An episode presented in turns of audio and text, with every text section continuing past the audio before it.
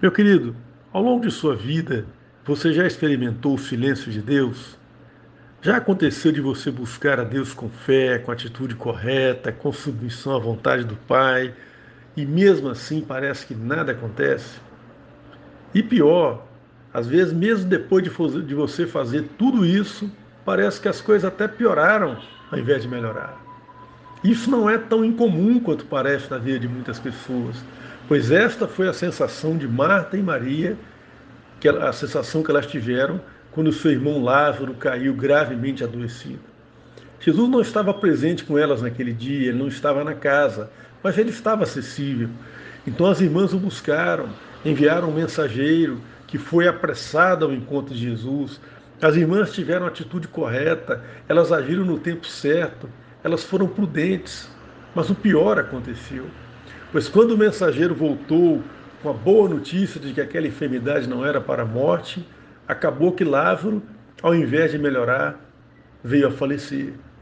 Portanto, as irmãs não só não tiveram a sua oração atendida, o seu pedido atendido, tiveram de lidar, portanto, com o silêncio de Deus e tiveram de lidar com a situação paradoxal, pois Jesus, a quem elas tanto amavam, em quem elas confiavam tanto, com tanta profundidade, havia dito algo e esse algo dito por Jesus não havia acontecido conforme ele havia dito.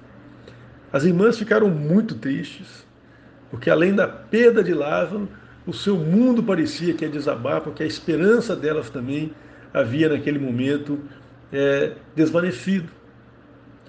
Mas, porém, passado alguns dias, para surpresa talvez das irmãs, quando elas já nem esperavam mais pela vinda de Jesus, pois nada mais podia ser feito no tocante a Lázaro, eis que Jesus veio ao encontro das irmãs.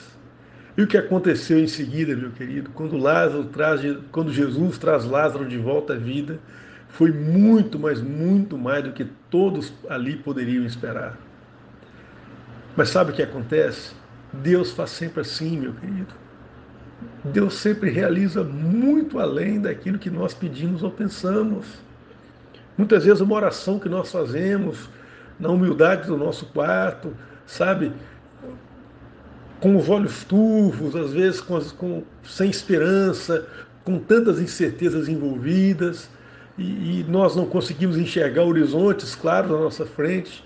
Mas Deus, que tem todas as coisas sob seu controle, que conhece todas as curvas da estrada, ele não só atende aquilo que nós pedimos, mas realiza até aquilo que a gente nem pensou em pedir. Ele também realiza por meio daquela oração que a gente faz. Eu quero convidar você para estar conosco no próximo domingo, dia 17 de janeiro, na Igreja Batista do Bom Retiro, pois nós falaremos sobre isso e muito mais. Eu quero convidar você para vir adorar a Deus conosco.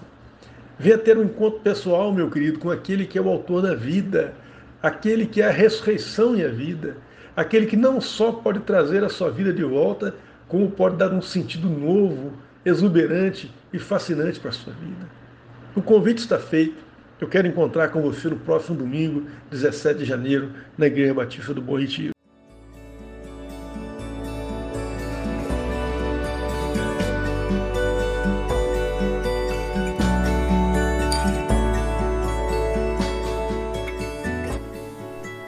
Igreja Batista do Bom Retiro tem plena convicção de que a palavra de Deus é poder para salvar e transformar vidas. Nosso desejo é que essa mensagem tenha alcançado seu coração. Para saber mais sobre quem somos e em quem acreditamos, acesse ibbrpatinga.com.br.